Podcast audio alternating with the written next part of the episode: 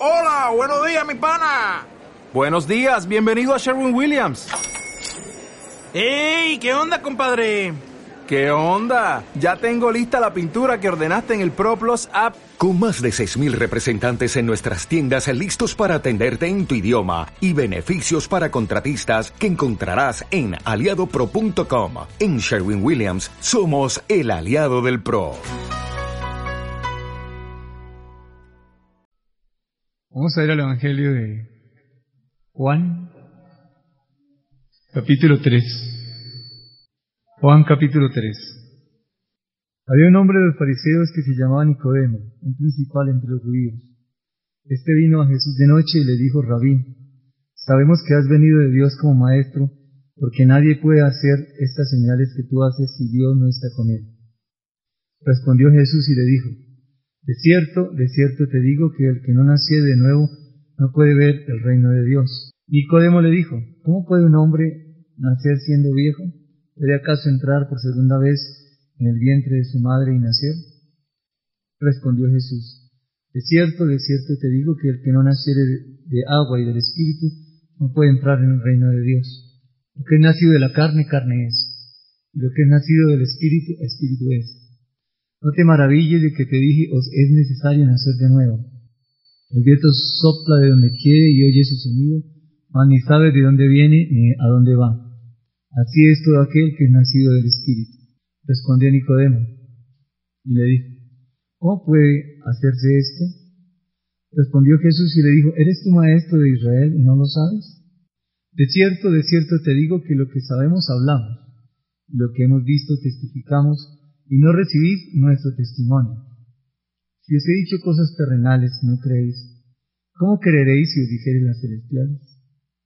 Señor, eh, hemos leído la escritura, entendemos que allí hay palabras de vida eterna, palabras para nosotros, palabras para este tiempo, Señor. Al igual que le hablaste a Nicodemo en aquel día, en esta mañana también nos puedes hablar a nosotros, Señor.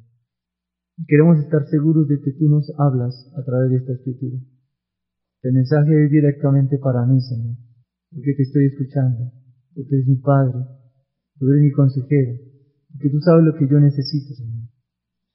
Gracias por esta mañana, gracias por la reunión de los santos donde tu Espíritu está, Señor, alentándonos, exhortándonos, animándonos y guiándonos. Gracias por esta buena mañana, Señor. Amén. Hemos hablado sobre este pasaje ya dos domingos atrás. El versículo 11 vamos a tenerlo en cuenta en esta mañana. Jesús le dice, de cierto, de cierto te digo, que lo que sabemos hablamos y lo que hemos visto testificamos y no recibís nuestro testimonio. ¿Hay otra versión? ¿Alguien más? El versículo 11, otra versión. La historia comienza, para repasar las dos enseñanzas atrás, brevemente, cuando Nicodemo se acerca al Señor Jesús en la noche para hacerle una pregunta. No está escrita aquí la pregunta, pero la respuesta que el Señor Jesús le da nos anima a entender qué había en el corazón de Nicodemo. ¿Cuál era la necesidad de Nicodemo? Bien sea que él haya manifestado a través de una pregunta, o bien sea que Dios, en la comunión del Hijo con el Padre, haya revelado al Señor Jesús lo que Nicodemo estaba necesitando. Nicodemo había visto quién era Jesús. Sabemos, eso lo que él sabía, sabemos que has venido de Dios. ¿En qué se basaba Nicodemo? Nadie puede hacer estas señales que tú haces. Nicodemo había visto las señales que Jesús estaba haciendo. Si Dios no está con esa persona, no se pueden hacer esas señales. Luego, nosotros sabemos que tú has venido de parte de Dios como maestro, es decir, has venido a enseñarnos. Jesús le dice, en tres oportunidades. De cierto, de cierto te digo. La primera vez es esta. De cierto, de cierto te digo. El que no naciere de nuevo no puede ver el reino de Dios. Era la necesidad que tenía Nicodemo en ese momento. Conocer qué significaba el reino de Dios. Un hombre que está con mucho conocimiento frente al maestro de maestros, al pastor de pastores. Jesús entendiendo la necesidad de él, comienza a enseñarle. Sin embargo, Nicodemo dice, ¿cómo puede nacer un hombre siendo viejo? Nicodemo ya era viejo, según eso, y su cabeza era, su cabello era sano. Eso dice la, la definición de viejo en este contexto. ¿Puede acaso entrar por segunda vez en el vientre de su madre y nacer?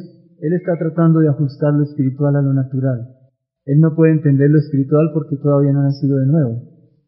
No se puede entender lo espiritual si no hay un discernimiento espiritual que viene del Espíritu Santo, Espíritu Santo que tenemos quienes hemos nacido de nuevo. Nadie, teniendo el Espíritu Santo, puede decir que no entiende las cosas espirituales. Debe estar pasando algo para no entenderlo. Algo debe pasar para no escuchar la voz de Dios enseñándole, el Maestro enseñándonos. Algo debe estar pasando para no escuchar esa voz. Él está ajustando lo natural a lo espiritual. Jesús le vuelve a decir, de cierto, de cierto te digo, el que no naciere del agua y del espíritu no puede entrar en el reino de Dios. Y en el versículo 9, Nicodemo le vuelve a preguntar, ¿cómo puede hacerse esto? ¿Qué? Entrar en el reino de Dios. Nacer del agua y nacer del espíritu. ¿Eso cómo se puede hacer? Jesús le contesta, versículo 10, ¿eres tu maestro Israel y no sabes esto? Vuelve a decirle, de cierto, de cierto te digo, que lo que sabemos hablamos, lo que hemos visto testificamos y no recibimos nuestro testimonio. En tres oportunidades, el maestro le está enseñando al que va a ser su discípulo, a Nicodemo. Jesús está viendo un discípulo allí en potencia y le está dando unas revelaciones impresionantes, maravillosas. Ustedes siguen leyendo.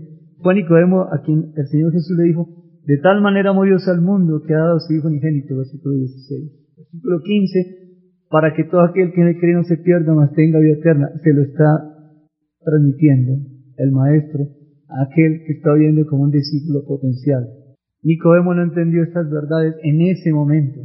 Igual que el apóstol Pedro no entendió cuando Dios le bajó el lienzo en una visión con animales, él dijo, yo no puedo comer eso que es inmundo. Y Dios le contesta, no llames tú inmundo a lo que yo ya he apartado o santificado. Aún así, Pedro no entendió. Más adelante, cuando Pedro está en la casa de Cornelio, entiende. Claro, esto fue lo que quiso decir. Dios no hace excepción de personas. Pedro había dicho, yo no voy a la casa de Cornelio. Un judío no entra. Para un judío entrar allá eso es inmundo. Y Pedro entendió la visión que Dios le había dado. Aquí Nicodemo no está entendiendo. Pero usted más adelante, en el Evangelio de Juan hay dos pasajes en donde vemos a Nicodemo, en el primer pasaje, defendiendo a Jesús. Y en el siguiente pasaje está con, ¿cómo se llama? José de Arimatea, gracias. Tomando el cuerpo de Jesús y ungiéndolo. Ya era discípulo. Jesús está frente a un discípulo potencial. Jesús sabe lo que está haciendo. Tres veces, de cierto, de cierto te digo en el versículo 3, en el versículo 5 y el versículo 11, de cierto, de cierto te digo. Eso significa, amén, amén. Es decir, en verdad, en verdad, la verdad viene de Dios. Lo que Jesús está diciéndole a Nicodemo es, te voy a dar una verdad que viene de mi Padre y va para ti, para tu pensamiento. Una verdad que iba a ser incrustada en la mente de Nicodemo. Aunque no la entendió, quedó incrustada en la mente de Nicodemo. ¿Cuál verdad? La del versículo 3, la del versículo 5 y la del versículo 11 verdades que quedan incrustadas en la mente de Nicodemo. Digo hasta el 11 porque hasta ahí estamos viendo hasta ahora. Hay más. ¿Qué era lo que habían visto y que no contaron? Corrijo. ¿Qué era lo que habían visto y que contaron que otros no creyeron? Versículo 11. Lo que sabemos hablamos. Lo que hemos visto testificamos y no recibimos nuestro testimonio. ¿Qué fue lo que ellos vieron? Que hablaron de eso que vieron, pero otros no creyeron. ¿Qué fue? El versículo 8. Lo vimos la semana pasada. No estaban creyendo en el versículo 8. La semana pasada estuvimos viendo en este versículo cómo la persona que es nacida de nuevo, la persona que está en un ambiente nuevo, en un ambiente ya diferente, es decir, en un mundo espiritual, escuchando lo espiritual y entendiendo lo espiritual y aterrizando lo espiritual al mundo natural. No tomar lo natural para lo espiritual es tomando lo espiritual y aterrizándolo a este mundo porque estamos viviendo en este mundo. Somos de carne y hueso aquí. Y esas personas que comienzan a hacer y a decir cosas espirituales, las personas naturales no entienden. No entienden la paz de un creyente. No entiende por qué oramos o por qué intercedemos. ¿Por qué venimos a una reunión dominical? ¿Por qué estudiamos la escritura? No entiende por qué nos servimos de fiadores. No entiende por qué el matrimonio, la relación, por qué los hijos. No entiende la formación que le damos a nuestros hijos.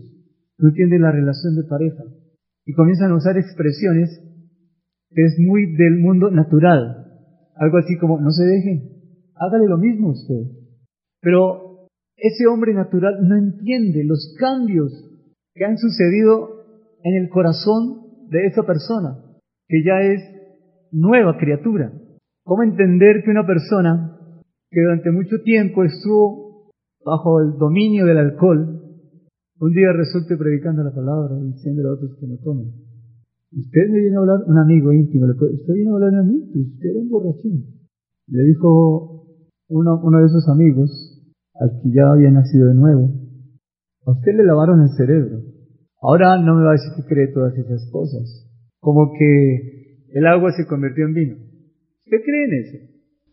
Pues yo no sé si en Palestina Jesús convirtió el agua en vino o no sé dónde lo habrá hecho. Él no dijo que no lo había hecho. Yo no sé dónde lo hizo. Lo único que sé es que en mi casa cambió el alcohol por ropa, por alimento, por muebles. Las personas no entienden eso cuando no tienen el Espíritu de Dios.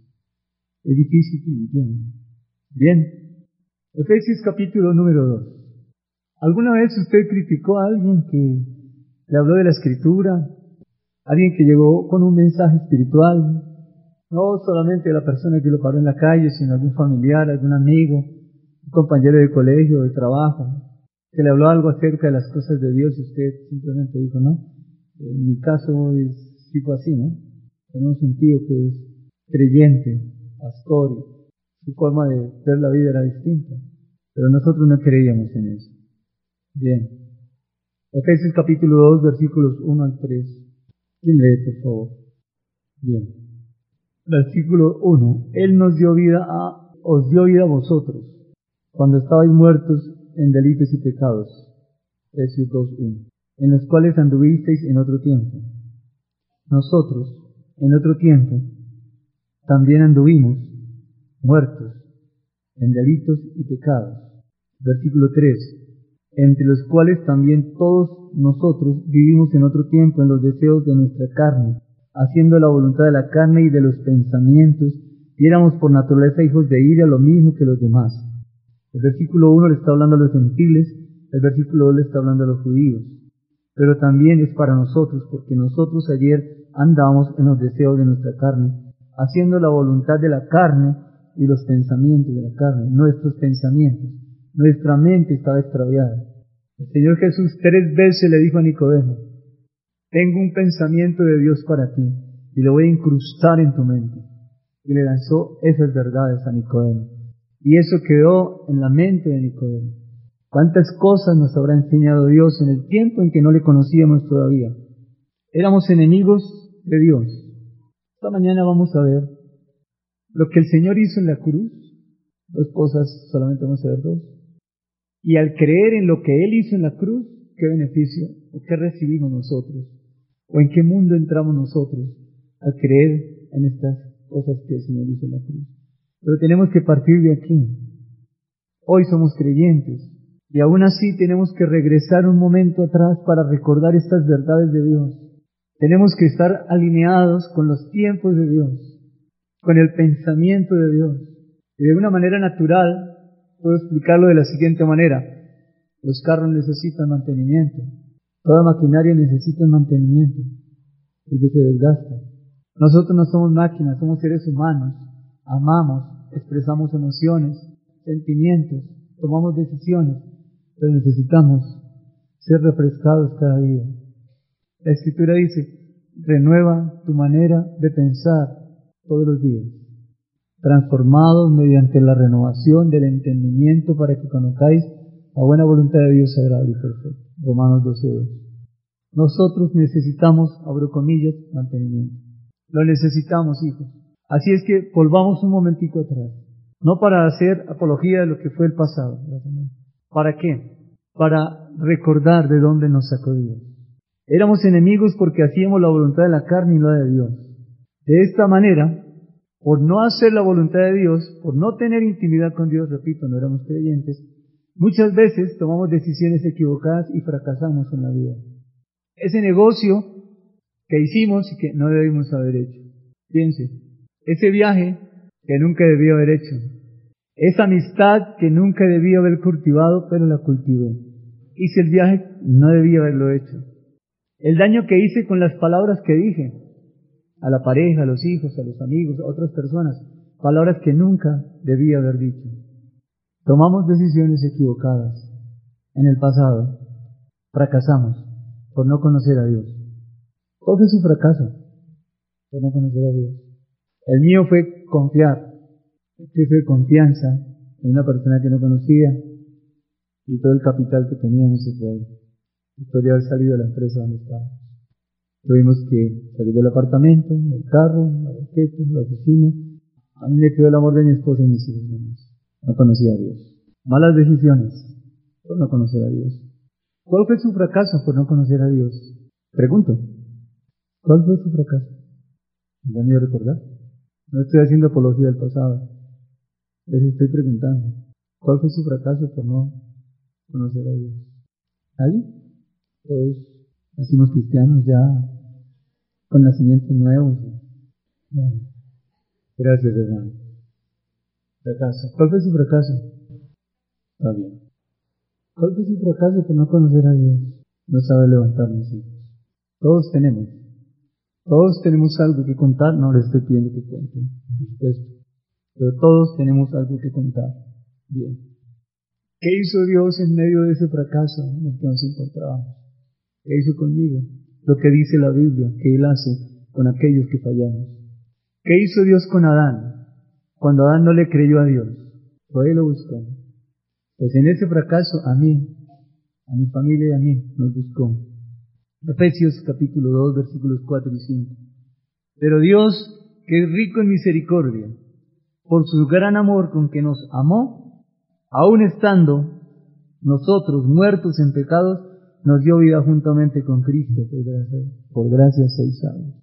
Ese fracaso en el que usted y yo nos encontrábamos ayer, que hubiera podido terminar de una manera diferente a como hoy vemos que sucedió, porque hoy estamos aquí, siendo amados por Dios y pudiendo expresar el amor de Dios a otros, pues Él que es rico en misericordia, con ese gran amor con que me amó, fue y me buscó. Eso hizo con cada uno de nosotros, con ustedes y conmigo. Tengo otra pregunta. Yo sé que hoy puedo reconocer que Dios me amaba sin que yo lo amara todavía. ¿Usted reconoce eso? Sí. Hago una pregunta. ¿Cuál fue la muestra de su amor en su vida antes de que usted lo amara? ¿Cuál fue la muestra visible del amor de Dios en usted antes de que usted lo amara a Él? Morir. ¿Cuál fue la muestra de ese amor de Dios? No desamparó. La restauración de la persona. ¿Cuál fue la muestra visible de ese amor, Cristina? Gracias. Nos rodeó, te rodeó de personas que en ese momento te ayudaron. Qué bueno. guardó la vida de tu hijo. Gracias, Tony. Me envió mi hermana. bonito. Oye, qué amor tan grande de Dios, cómo nos busca. Entonces, permitió que la mamá viviera cuando todos eran niños en casa. Todos tenemos algo que contar de ese amor tan grande de Dios, que nos amó desde antes que nosotros los amáramos. Yo tengo aquí mi ejemplo de vida es mi esposa y mis hijos. Antes, antes de que Él me amara, me dio una familia preciosa. Antes de que, de que yo lo amara a Él, Él me amaba. La salud, la vida. Bueno, podemos decir muchas cosas, y con los pequeños detalles que ustedes han dicho. Así es. Él nos buscó. Bien. ¿Para qué nos buscó? Vamos a ver esta mañana. ¿Para qué nos buscó? Dos cosas hizo Él por mí en esa búsqueda. Vamos a hablar de lo que es la expiación y la redención. Dos cosas que Él hizo. Romanos capítulo 5. Romanos capítulo 5. El Señor Jesús le habló a Nicodemo. Tres veces le dijo, de cierto, de cierto te, digo, tengo un pensamiento de parte de Dios para tu mente. Tres veces. La mente de Nicodemo era una mente que no estaba centrada en el pensamiento de Dios. Y el Señor Jesús, como maestro, comienza a colocar las verdades de Dios en la mente de Nicodemo, una mente que no entendía todavía. Pero Nicodemo tenía un espíritu, no el Espíritu Santo, el espíritu del hombre, aquel que sopló Dios en el ser humano, aliento de vida, dándole una capacidad, mente, voluntad emociones, para pensar, para decidir y para expresar emociones. Y ese espíritu no estaba corrompido, no estaba dañado, pero no podía expresar, estaba simplemente allí. ¿Cierto? Nada podía expresar. Y todo lo que Dios puso en Nicodemo, de su imagen, en el espíritu de Nicodemo, estaba allí. Eso ya lo hemos visto. Pero Nicodemo no podía desarrollarlo, porque no estaba alimentado con la palabra de Dios, viva y eficaz. Tenía mucho conocimiento de la escritura, sí, Conocía la ley, por supuesto, pero no tenía una intimidad con la palabra. Romanos capítulo 5. ¿Qué hizo Él por mí? Versículos 6 al 8. Porque Cristo, cuando aún éramos débiles, a su tiempo murió por los impíos. Ciertamente, apenas morirá alguno por un justo. Con todo, pudiera ser que alguno osara morir por el bueno. Mas Dios muestra su amor para con nosotros, en que siendo un pecador Cristo murió por nosotros. ¿Hay otra versión? Éramos pecadores. Yo estaba haciendo mi negocio. Ustedes estaban haciendo lo suyo también, antes de conocer a Dios. Antes de, de tener un conocimiento de Dios cometimos errores, fracasamos. ¿Dónde nos encontrábamos en esos fracasos? El que está separado de Dios, ¿dónde está? Lo sabemos, muerto. Nosotros, ustedes y yo, ayer estábamos muertos. ¿Dónde estamos muertos? ¿Qué oye un muerto? ¿Qué ve un muerto? ¿Qué entiende un muerto? Nada. Pues bien, en esos fracasos estábamos muertos. ¿Quién hubiera sacado la cara por usted o por mí? ¿Algún cazatalentos que busca un beneficio? ¿La familia? Seguramente sí. Por algún tiempo, la familia. Hasta cuando ya no pudieran hacer nada más. Pero Dios demostró su gran amor por nosotros al enviar a su Hijo Jesucristo a morir por nosotros. Estábamos en un basurero, hermanos, y Dios pagó para sacarnos de allí. ¿Por qué digo que estamos en un basurero? ¿Qué es la basura? Desperdicio, desecho, residuo que no se puede aprovechar, cosas rotas o inservibles. Nosotros no aportamos nada al reino de Dios. ¿O sí? El reino de Dios es para las personas espirituales, los que oyen al Espíritu de Dios.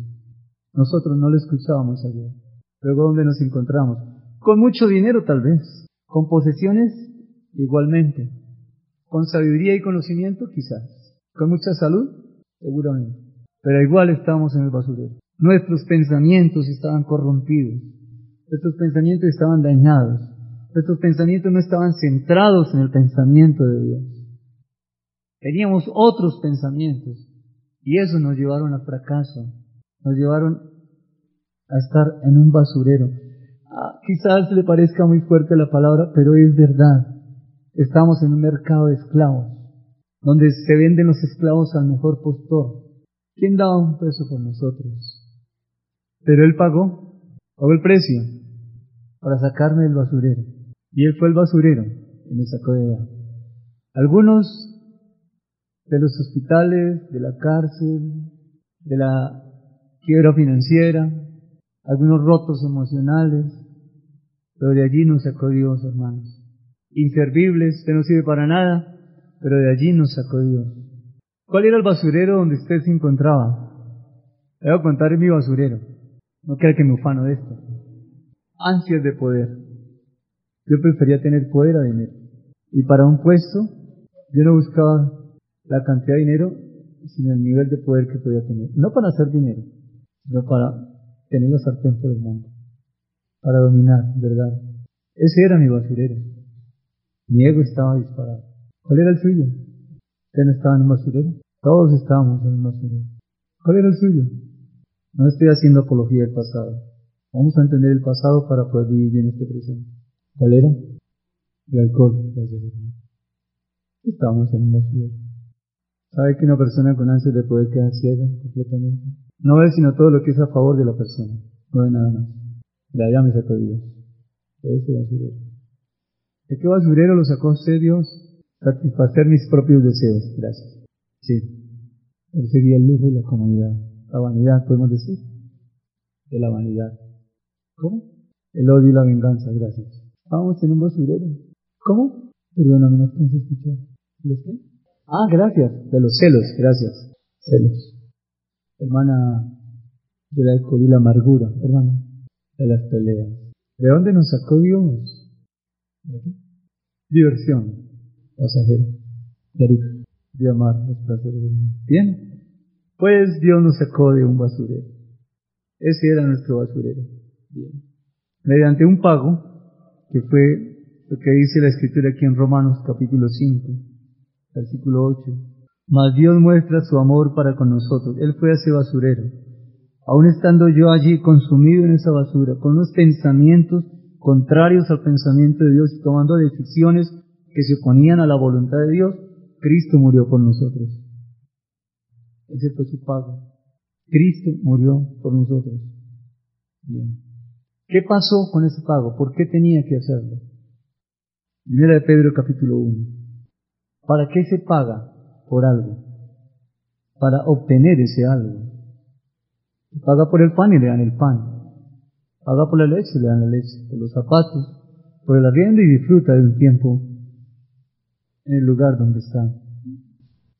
Primera de Pedro, capítulo 1. Veamos por qué pagó él. Versículos 18 y 19. Sabiendo que fuisteis rescatados de vuestra vana manera de vivir, la cual recibisteis de vuestros padres, no con cosas corruptibles como oro o plata, sino con la sangre preciosa de Cristo, como de un cordero, sin mancha y sin contaminación. ¿Qué pasó con ese pago? ¿Cuál fue el efecto del pago? Dios pagó y quiere entregarme a. ¿Qué recibe? ¿Cómo? ¿Quién se benefició? Nosotros. Nos sacó de un basurero. Dice, fuiste rescatados. ¿De dónde? De una manera de vivir vana, vacía, sin fruto para el reino de Dios. De unos pensamientos que solamente podían hacer visibles los hechos del mundo natural y no del mundo espiritual. ¿Qué diferencia hoy con nosotros? La vida que estamos viviendo nos lleva a tomar decisiones en beneficio, mostrando el mundo espiritual y no el mundo natural. Hablo de la conducta mundana, no de las cosas del mundo, porque en el mundo hay conductas de personas que no conocen a Dios, pero dice uno, son dignos de alabanza por lo que hacen, pero no conocen a Dios. Estoy hablando de una conducta mundana, alejada completamente de Dios. Y de allí nos sacó Dios, fuisteis rescatados vuestra vana manera de vivir. Esa vana manera de vivir viene de una vana manera de pensar. Pensamientos que no estaban centrados en Dios. Dios le dijo a Nicodemo, Nicodemo aquí hay tres verdades que van a tu mente. En verdad, en verdad os digo. De cierto, de cierto te digo. Amén, amén, te digo. Tres veces, en tres pasajes del Evangelio de Juan, le dijo así, ya lo vimos, al comenzar la reunión. Tres veces le dijo. Y Nicodemo no era creyente, tenía un conocimiento de la Escritura, como muchos lo pueden tener, pero no tenía la revelación del Espíritu Santo de Dios. Su mente todavía estaba cautiva en, la, en su religiosidad, otros estaban en, cautivos en el fanatismo, otros están cautivos en la vanidad de lo que hoy expresamos. Yo estaba cautivo de un pensamiento que me llevaba a creer que tenía que dominar todo, tener todo bajo mi control el mundo bajo mis pies. Qué iluso, ¿no es cierto? Y lo que ustedes han expresado también. Allí estábamos cautivos. Y Él pagó y me rescató. ¿Qué rescató? ¿Su cuerpo? ¿Qué rescató? ¿Cómo? ¿Qué rescató? La manera de pensar, hijos. La forma de pensar. Ya nuestra manera de pensar no es vana, vacía, Hoy nuestros pensamientos al expresarlos dan fruto en el reino de Dios. Ayer daban fruto en el mundo natural en el que nos desenvolvíamos. Hoy dan fruto en el reino. Ayer nuestros pensamientos no daban fruto en el reino de Dios. Hoy dan fruto en el reino de Dios.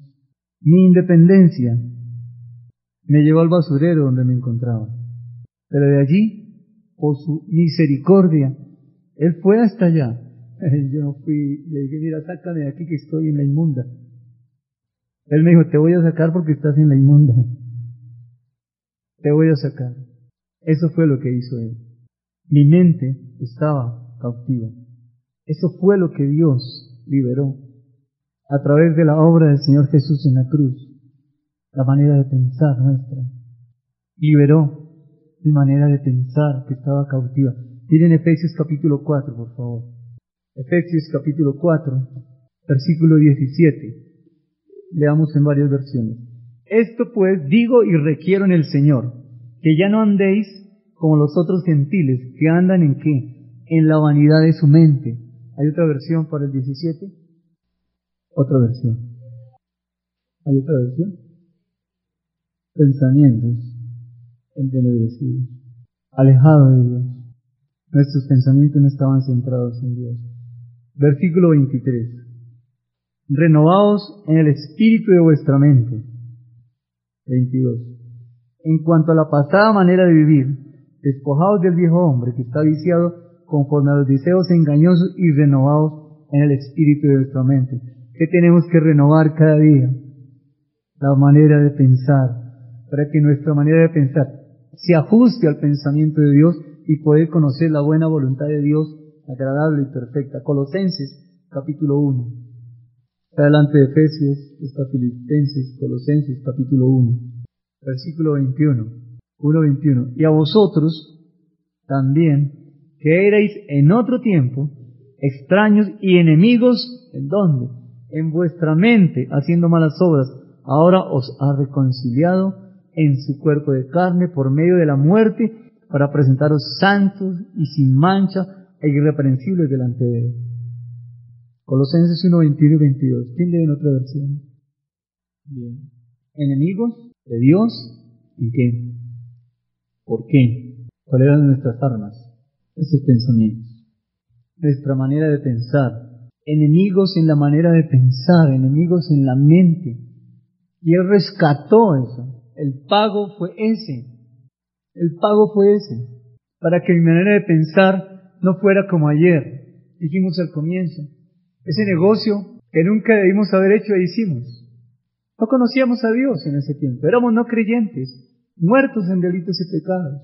Esas palabras que dijimos que nunca debimos haber dicho a la pareja, a los hijos, a los amigos. Esa amistad que nunca debía haber cultivado. Ese viaje que no debía haber hecho. Pero lo hicimos. Lo hicimos. Porque esa era nuestra vana manera de, pensar, enemigos de Dios. Enemigos con el pensamiento. Esa era nuestra mente. Por eso Jesús llega directo a Nicodemo, llega a la mente de Nicodemo y siembra tres semillas. Tres porque hasta ahora vamos en el versículo 11. Tres semillas. En verdad, en verdad te digo.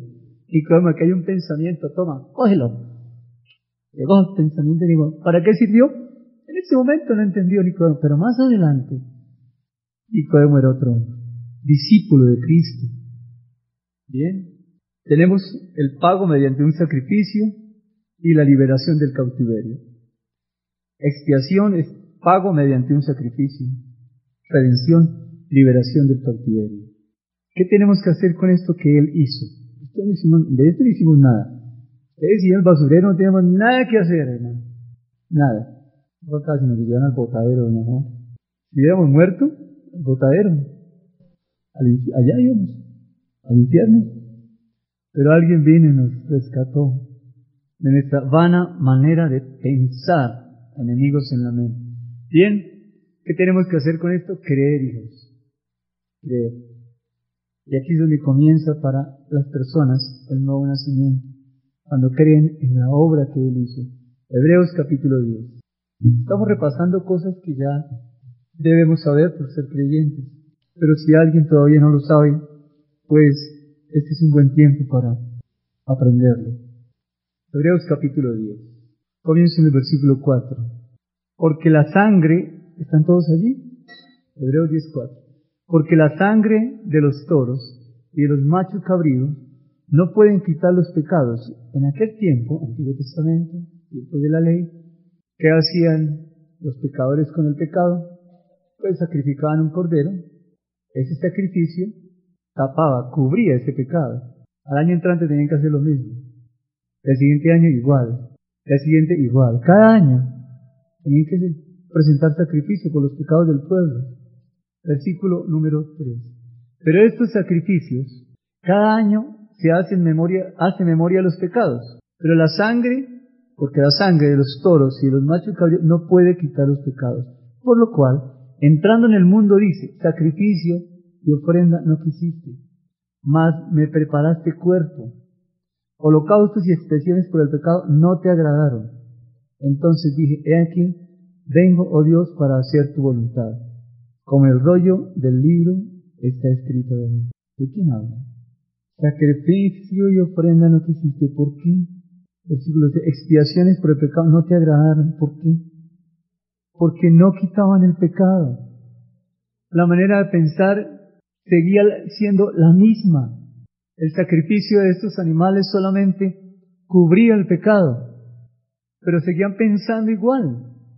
Eso no puede ser en este tiempo. Nosotros no podemos seguir pensando como pensamos ayer con respecto a las cosas que hacíamos ayer y si lo estamos haciendo es tiempo de corregirlo. En el hogar, en los negocios, en las relaciones interpersonales, en todo el entorno en el cual nos desenvolvamos. No podemos seguir haciendo lo que hacíamos ayer. No podemos seguir pensando como pensábamos ayer. No podemos vivir como vivíamos ayer. Ellos sí lo hacían. Porque es que la sangre de los corderos cubría el pecado. Solamente. Artículo 5, versículo 8. Diciendo primero, sacrificio, ofrenda y holocaustos y expiaciones por el pecado no quisiste, ni te agradaron las cuales cosas se ofrecen según la ley. Y diciendo luego, he aquí, que vengo, oh Dios, para hacer tu voluntad. Quítalo primero, para establecer esto último. En esta voluntad, escuchen, somos santificados mediante la ofrenda del cuerpo de Jesucristo, hecho, hecha una vez para siempre. Y ciertamente todo sacerdote está día tras día ministrando y ofreciendo muchas veces los mismos sacrificios que nunca pueden quitar los pecados. Pero Cristo, amén, habiendo ofrecido una vez para siempre un solo sacrificio por los pecados, se ha sentado a la diestra de Dios. Un solo sacrificio por cuántos pecados? Por los pecados, por todos. Por eso, no más ofrenda, no más sacrificio, no más expiación, no más holocausto, porque eso solo borra el pecado. Entonces viene el Señor Jesús. Dice, este versículo, mas me preparaste cuerpo. Tan lindo. Y ese es el Cordero de Dios que quita el pecado del mundo. Y ese Cordero de Dios fue sacrificado en la cruz del Calvario. Ese fue el pago por el rescate para que mi manera de pensar ahora se ajustara al pensamiento de Dios. Bien, hubo un pago por mi libertad. Escuchen, en esto tenemos que creer, hijos. Le coloqué un título. Tengo que creer para no callar. No podemos callar esto, hermano, pero tenemos que creerlo. Si no lo creemos, ¿cómo lo hablamos? Estamos en el Juan 3.11, ahorita nos volvemos. ¿Recuerdan lo que dice allí? Pero si estamos viendo y les estamos contando, ¿ustedes no creen? Tenemos que creer para no callar. Bien, ¿en qué tenemos que creer? En esto. Hubo un pago por mi libertad. Claro que sí. Tengo que reconocer que era un esclavo. Mis pensamientos estaban cautivos. Estaba perdido en un basurero. Mis pensamientos están totalmente opuestos al pensamiento de Dios. En mi caso personal, mis pensamientos estaban centrados en mí con un deseo de poder y el suyo, lo que usted dijo, hermano, durante esta charla.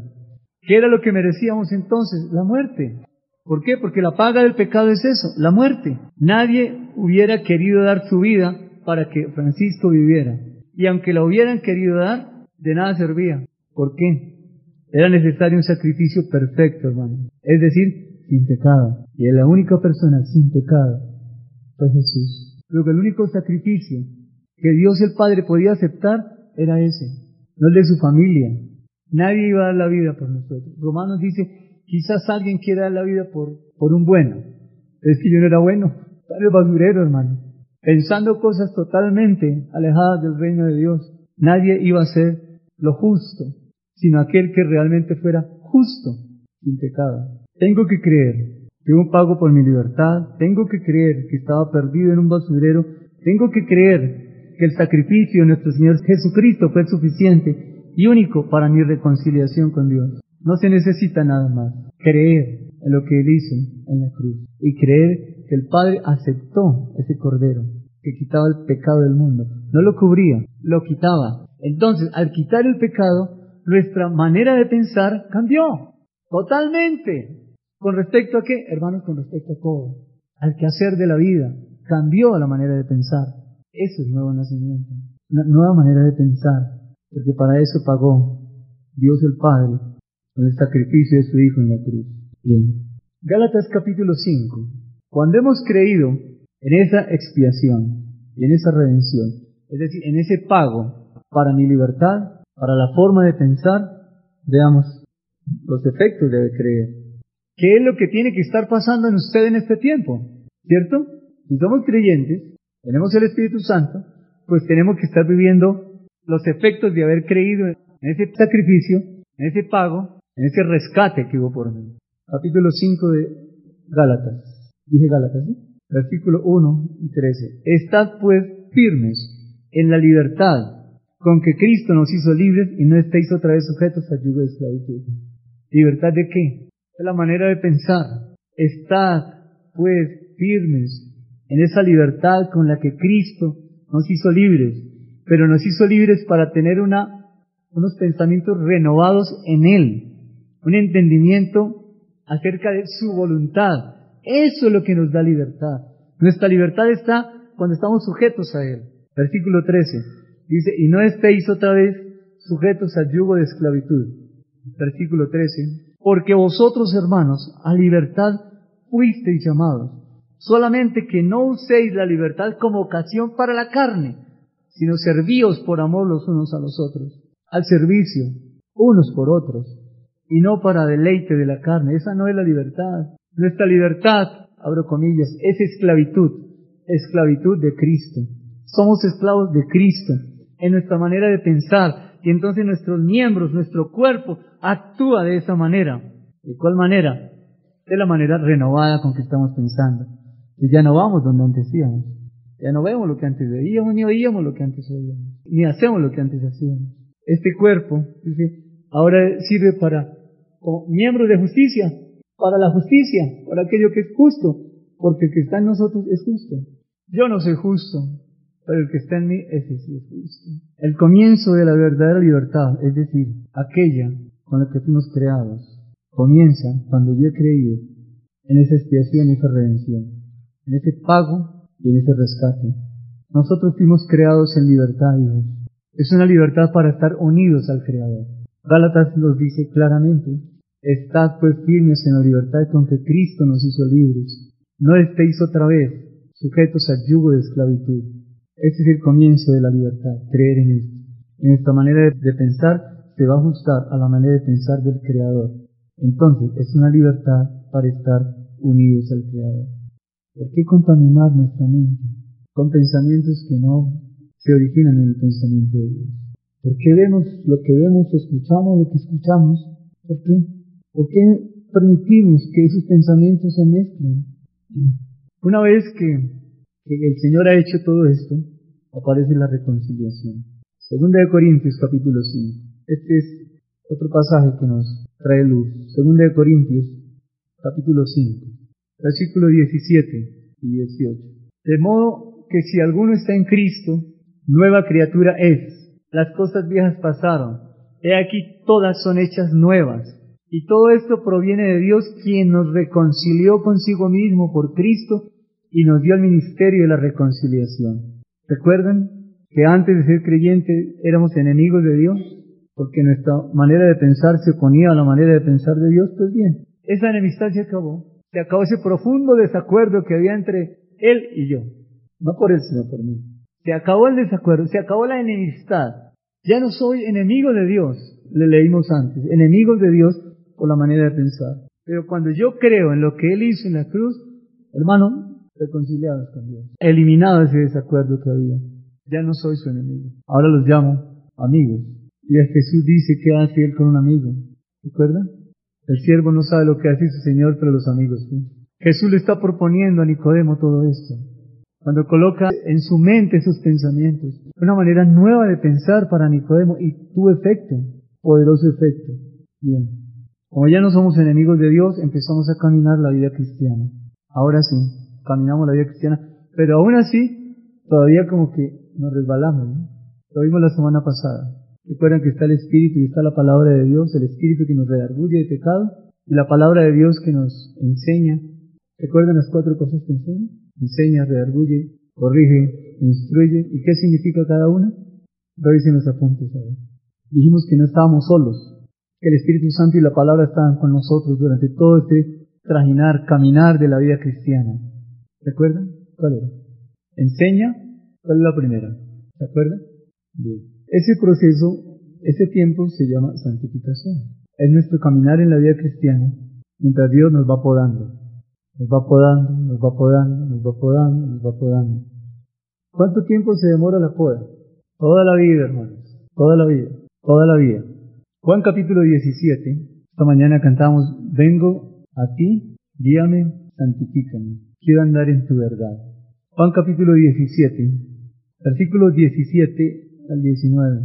Dice el Señor Jesús en su oración al Padre, santifícalos en tu verdad. Tu palabra es verdad. Como tú me enviaste al mundo, así yo los he enviado al mundo. Y por ellos yo me santifico a mí mismo, para que también ellos sean santificados en la verdad. Otra versión para estos tres versículos. ¿Alguien? Bien. Él dice que se aparta él mismo. Versículo 19. Por ello yo me santifico a mí mismo se separa, el mismo toma la decisión de separarse para Dios, de servir solamente a Dios, de tener comunión solamente con Dios, unidad de pensamiento solamente con Dios, su Padre. Él se aparta, ¿para qué? Para que nosotros también fuéramos apartados en Él, para Dios.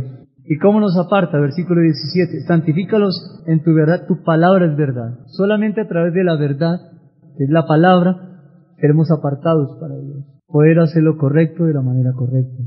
Formar los hijos, vivir el matrimonio, hacer los negocios. Y nuestro hacer diario solamente a través de la palabra. La palabra nos aparta, la palabra nos guarda, la palabra es viva y eficaz, la palabra tiene autoridad y tiene vida. Solamente a través de esa intimidad con Dios podemos comprender lo que significa que somos apartados para Dios por la obra del Señor Jesús en la cruz. No hay otra razón. Somos apartados para Dios santifícalos en tu palabra, que cuando ellos lean tu palabra y entiendan tu verdad, Señor, se aparten y entiendan que no están haciendo lo correcto. Solamente la palabra nos endereza el camino. Lo vimos la semana pasada también. Bien. Separados del mundo y la conducta del mundo por medio de su palabra. Separados de un mundo que tiene un pensamiento opuesto a Dios, expresa una conducta ajena a la voluntad de Dios, y nosotros separados por medio de la palabra. Finalmente llegamos al último punto, que es la justificación. Vimos dos cosas en las que debemos creer, que es expiación, redención, es decir, el sacrificio por, por una libertad mía. Y empezamos a vivir esa libertad. Una reconciliación, ya no soy enemigo de Dios. Y empiezo a caminar la vida cristiana siendo guiado por el Espíritu Santo y por la palabra. Y llegamos al último punto. Este punto es hermoso como todos. Dios me declara justo. ¿Cómo le parece? De un basurero a un trono. ¡Wow! El basurero al trono. ¿Dónde estamos sentados? En lugares celestiales con Cristo. Ah, eso sí sacamos pecho. ¿Pero de dónde viene? De un basurero, hermano. Eso solo lo hace Él. ¿Recuerdan el, el hijo pródigo? ¿Dónde estuvo? Comiendo de la comida de los cerdos. Jesús y yo estamos ahí. Palabras más, palabras menos. Ahí estábamos. ¿Cómo lo recibió el Padre? Los brazos abiertos y lo vistió. Nosotros pasamos de la basura al trono el basurero al trono. De no servir para nada en el reino de Dios, ¿a qué? A ser partícipes, a entrar en el reino de Dios y vivir en el reino de Dios como hijos de Dios. Eso es un lujo. Bien, pero caminemos acerca de, de la justificación. Segunda de Corintios, capítulo 5. Leo desde el 17. De modo que si alguno está en Cristo, nueva criatura es. Las cosas viejas pasaron. Amén. He aquí todas son hechas nuevas. Sí, Señor. Y todo esto proviene de Dios, ni de usted ni de mí, hermano. Solo de Dios quien nos reconcilió. consigo mismo, por Cristo, y nos dio el ministerio de la reconciliación, que Dios estaba en Cristo reconciliando consigo al mundo, no tomándoles en cuenta a los hombres sus pecados, y nos encargó a nosotros la palabra de la reconciliación. Dice, no tomándoles en cuenta a los hombres sus pecados. Eso es justificación. Dios me declara justo. Es decir, acepta al pecador como justo. Y el pecador no ha hecho nada, pero lo declara justo por la obra del justo, es Cristo. La única manera en que los pecadores podríamos ser reconciliados con Dios era si el pecado que nos separaba de Dios dejaba de existir. Esa fue la finalización de las hostilidades entre Dios y nosotros. Me declara justo por la obra del justo. ¿Cómo nos ve Dios? ¿Cómo? Como si nunca hubiera pecado. ¿Por qué? Porque me ve a través de, de Cristo. Bien, detengámonos un momento aquí, el tiempo que nos queda, para hablar un poquito de la justificación. ¿Qué significa que me hizo justo? Que ya no ve mi pecado. ¿Dónde quedó mi pecado? Dice la escritura, en el fondo, en el fondo del mar. Allá quedó. Él no se acuerda más de mi pecado, de mis transgresiones, dice la escritura. Él no las trae al presente, no se acuerda más. Increíble que Dios no se acuerde. Pero es así, que, he hecho tan maravilloso. Uno sabe que Dios es omnisciente y todo lo sabe, que Dios es fiel a su palabra. Dios no pasa por alto nada, pero se olvida de mis transgresiones. No las recuerda, no las trae al presente. Me salva del pasado y me ofrece seguridad para el futuro. ¿Qué quiere decir eso? Esa es la justificación. ¿Qué quiere decir que me salva del pasado? Hebreos capítulo 10, versículo 14. Hebreos capítulo 10, versículo 14. ¿Están allí? Porque con una sola ofrenda, que la ofrenda del Señor Jesús en la cruz hizo perfectos para siempre a quienes, a los que caminamos en esta vida cristiana, siendo exhortados por el Espíritu Santo y guiados por la palabra, los santificados. Y nos atestigua lo mismo el Espíritu Santo, porque después de haber dicho, este es el pacto que haré con ellos después de aquellos días, dice el Señor, pondré mis leyes en sus corazones y en sus mentes las escribiré porque era nuestra mente la que estaba separada. El rescate esa vana manera de pensar. Versículo 17 y añade, nunca más me acordaré de sus pecados y transgresiones. Es para levantar los brazos y, wow, Señor, nunca. Y eso que yo hice allá que, ¿te acuerdas, Señor? Y él dice, ya no me acuerdo. ¿Qué es lo que está diciendo? Yo no me acuerdo de eso. Nunca, nunca me acordaré de tus pecados y transgresiones. Este versículo 17 solamente 17 en otras versiones, como dice. No me acordaré de tus pecados y vez. ¿Cómo dice? No me acordaré de tus pecados y transgresiones. Bien. ¿Ustedes creen eso? Bien. ¿Por qué en este tiempo muchas personas aún se sienten culpables por su pasado? Ah, sí, usted se refiere a los demás. Muy bien, muy bien. ¿Por qué hay personas cristianas que se sienten culpables por el pasado? ¿Por qué? Porque hay alguien que está interesado en recordarles el pasado. Pero la escritura dice, nunca me acordaré de tus transgresiones, jamás me voy a acordar de eso. Pero hay alguien que quiere recordarlos. Y hay creyentes que permiten que en su pensamiento, que ya es renovado, entre otro pensamiento, diferente a este del versículo 17. Y entonces se sienten culpables. ¿Por qué se sienten culpables? Ah, tengo aquí muchas cosas. ¿Por qué se sienten culpables? Unos se sienten culpables y otros buscan culpables en el pasado. Es que lo que tú hiciste, eso es lo que nos tiene así hoy, hace 15 años.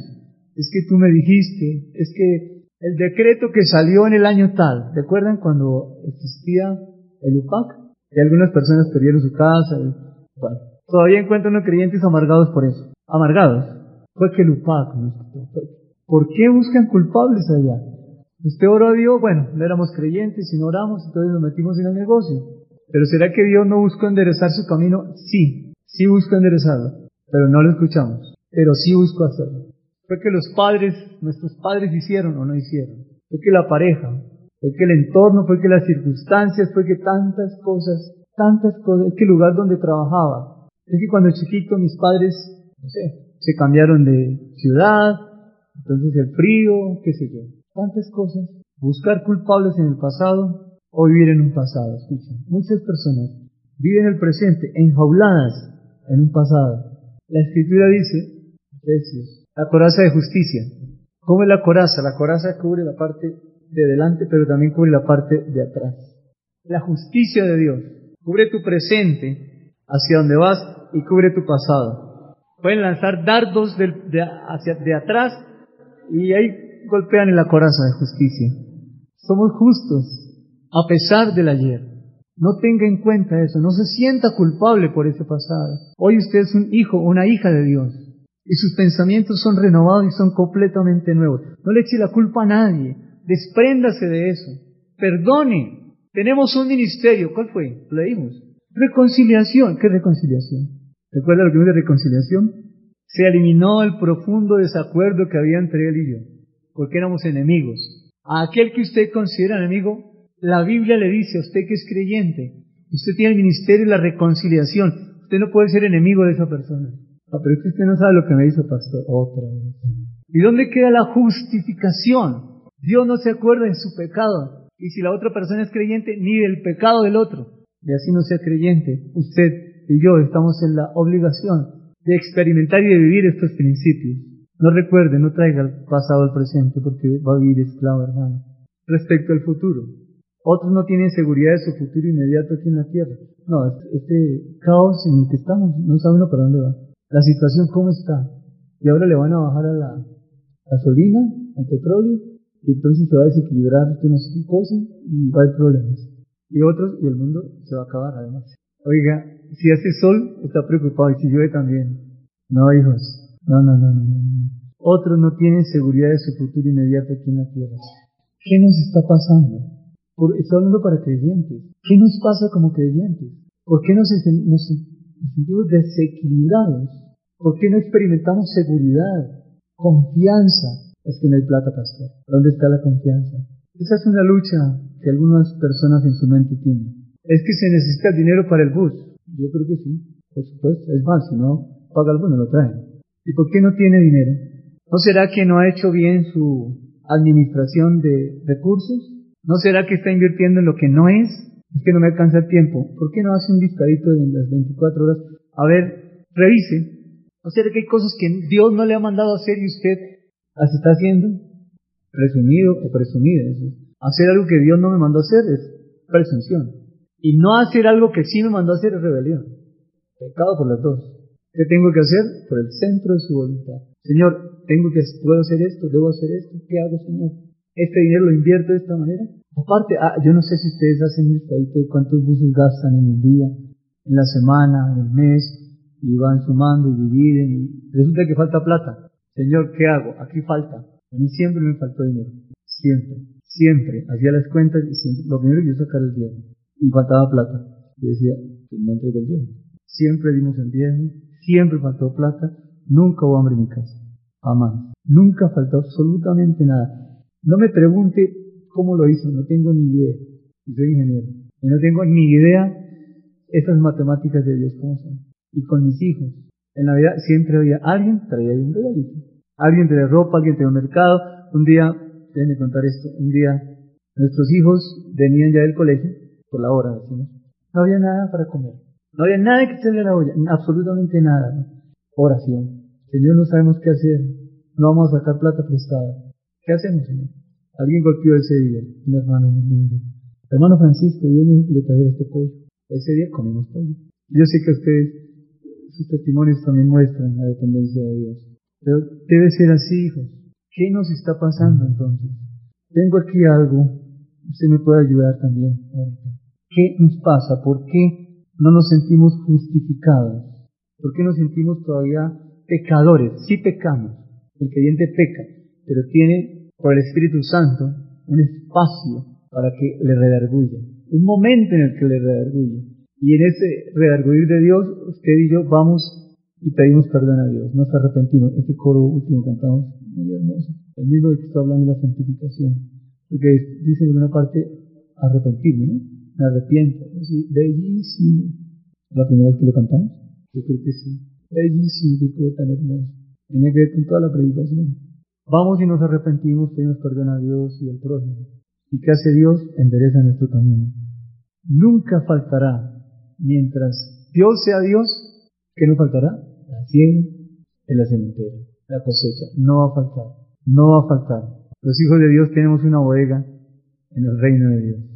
Pero tenemos que administrar muy bien los recursos y el tiempo, hijos. Si no hacemos eso, vamos a pasar por dificultades. Bien, tengo aquí una respuesta personal a lo que nos está pasando a la iglesia cristiana. Romanos capítulo 10. Usted tendrá su propia conclusión, por supuesto. Deben exponerle la mía. Es lo que dice la escritura. Yo creo que la iglesia busca su propia justicia. Nosotros estamos buscando nuestra propia justicia. Entonces nos enfocamos en los hechos y no en la misericordia a través de esos hechos. ¿Por qué en los hechos? Porque le subieron a la gasolina. Eso es un hecho. ¿No será que ahí hay misericordia de Dios? ¿No decimos que todos los días su misericordia es nueva cada mañana? ¿No será que en esos hechos tengo la oportunidad de ver la misericordia de Dios, la carta de amor de Dios? Pero a veces tomamos esos hechos con nuestra propia visión y buscamos respuestas donde no las hay. En el libro de Job, en el capítulo 42, hay un versículo que dice, yo te preguntaré, ¿quién nos puede dar respuesta a las cosas que pasan en el día de hoy? ¿Quién nos puede alentar a saber qué tenemos que hacer en este día? Frente a esta situación, bien sea en su hogar, bien sea en la sociedad, donde, donde esté su entorno, en su ciudad, en nuestra ciudad, en nuestra tierra, como decía. Qué coro tan lindo. Sana tu tierra, Señor. ¿Con qué? Con tu amor, casi nada. Con tu amor sana esta tierra, Señor. Bien, miremos Romanos capítulo 10, versículo 1 en adelante hasta el 4.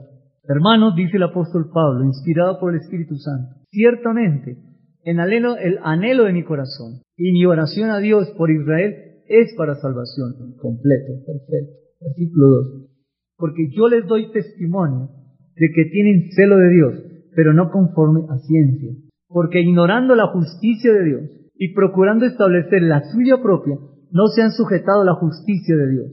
Hasta ahí, ahorita leemos el código. Estableciendo su propia justicia, no se han sujetado a la justicia de Dios. Procuran establecer su propia justicia. Pero dice el apóstol Pablo, tienen celo de Dios. Quieren servirle a Dios, pero no a la manera de Dios. Hay otra versión, por favor, para leer el versículo 2 y el 3.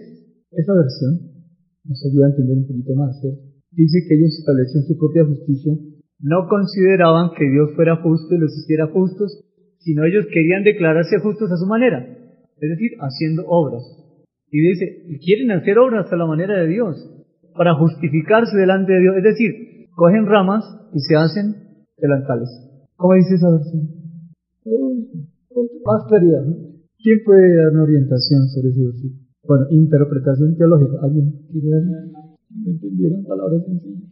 Ya en este tiempo, ¿no? Hay personas que están esperando que Dios condene al vecino porque es que ese es, o a la esposa, o al esposo, o los hijos esperando que un rayo caiga sobre los padres, ¿sí? O ese marido, que Dios haga justicia con él, pero no, pero no saben de la justicia de Dios, ni de la venganza, si es que se tratara de eso. Creo que nos estamos enfocando en las cosas que no son. Estamos estableciendo nuestra propia justicia. Y al establecer nuestra propia justicia, queremos agradar a Dios a nuestra manera. ¿No será que hemos caído en eso, hijos? Para, no vivir una vida cristiana agradable, fructífera, de servicio. Lo vimos en Romanos 12 hace un mes. Os ruego por las misericordias de Dios que presentéis vuestros cuerpos en sacrificio vivo, santo, agradable a Dios. Es decir, por todo ese amor que Dios les ha mostrado a ustedes, sirvan, pero sirvan con entendimiento. Eso es lo que está diciendo Romano. ¿Qué está pasando, hijos, para que nosotros, la iglesia cristiana, no tenga ese espíritu, ese anhelo de servir con entendimiento? Somos de los que señalamos, de los que criticamos. Nuestra propia justicia está establecida en el dedo índice, cualquiera de los dos. Ahí está nuestra propia justicia. ¿Es qué? Y señala. Pero ¿ha visitado a esa persona de la que está hablando? ¿Le ha llamado? ¿Ha escrito una cartita? ¿Sabe lo que está sucediendo con esa persona, con ese niño, con ese padre de familia? Le estamos juzgando porque adulteró, porque hizo un negocio mal hecho. ¿Qué hay en nuestro corazón? Porque de la abundancia del corazón habla la boca. De lo que pensemos, hijo. Por eso Dios, Señor Jesús, dijo a Nicodemo, Nicodemo, que hay tres verdades para que entren en tu mente. Y eso surgió un poderoso efecto para uno que fue discípulo del Señor. Nicodemo. El tema de esta mañana. Tengo que creer para no callar. ¿Y qué tenemos que creer? En esto. ¿En qué? En lo que Él hizo en la cruz. Pagó un rescate por mí. ¿Yo lo merecía? No. Lo que nosotros merecíamos por la misma palabra de Dios era la muerte. Pero Dios, por ese amor con que nos amó, pagó un precio, su Hijo en la cruz, y me dio una libertad, me sacó de un cautiverio, de una manera de pensar opuesta al pensamiento de Dios, y nos dio la libertad para el servicio a la manera de Dios en el reino de Dios. Ese es el mensaje de Dios en esta mañana. ¿Por qué no vivimos esa libertad? Porque no hemos aceptado la justicia de Dios, quizás, y todavía estemos haciendo obras de justicia a nuestra manera, como hacían los fariseos, aquellos de los que está hablando el apóstol Pablo. Sí aman a Dios, pero no a la manera de Dios, y quieren establecer su propia justicia. Es tiempo de revisar esto. Si hay algo que tengamos que ajustar, hermanos, es tiempo de hacerlo. Es tarde, pero tenemos que hacerlo. Hebreos capítulo 10. ¿Cómo lo vamos a hacer? Hebreos capítulo 10, versículos 19 y 20. Ya leímos hasta el 17, ¿no? ¿Recuerdan el 17? Voy a leer desde el 14 para repasar. Porque con una sola ofrenda hizo perfectos para siempre los santificados. Y nos atestigua lo mismo el Espíritu Santo, porque después de haber dicho, este es el pacto que haré con ellos, después de aquellos días, dice el Señor, pondré mis leyes en sus corazones y en sus mentes las escribiré. Añade, y nunca más me acordaré de sus pecados y transgresiones, pues donde hay remisión de estos, no hay más ofrenda por el pecado. Así que, hermanos, teniendo libertad para entrar en el lugar santísimo por la sangre de Jesucristo, por el camino nuevo y vivo que Él nos abrió a través del velo, esto es de su carne, y teniendo un gran sacerdote sobre la casa de Dios Cristo, hermanos, acerquémonos con corazón sincero, en plena certidumbre de fe, purificados los corazones de mala conciencia y lavados los cuerpos con agua pura. Hasta ahí nomás. Pues, ¿qué tenemos que hacer según este último pasaje de Dios? Entrar a hablar con el Padre. Él nos va a decir qué está pasando, cuáles son los ajustes que tenemos que hacer. Libertad para entrar en su presencia. Eso podemos hacer, ¿Y quiero enriquecer la enseñanza? Tengo que creer para no callar. Si no creo, si hablamos sin creer, maltratamos ese nivel. Dice la Escritura, nunca más, corrijo, dice, pondré mis leyes en sus corazones y en sus mentes las escribiré. Mire qué hace en el corazón, la pone, en la mente la escribe. ¿Quién borra lo que él escribe? ¿Dónde le colocó Dios a Nicodemo esos principios que le entregó? Que los escribió en su mente. La palabra está escrita en nuestra mente. Está escrita. Sus leyes están puestas. ¿Por qué? Las puso en el corazón. Usted decide su voluntad. Pero los mandamientos están escritos en la mente. Puestos en el corazón, escritos en la mente. Otro día hablamos de eso. Pero están en el alma y están en el espíritu, quiere decir. El alma decide, pero el espíritu está. No hay escape. Nadie tiene excusa, hermano. Nosotros como creyentes no tenemos ninguna excusa. La palabra sí está en el espíritu que Dios nos la dio.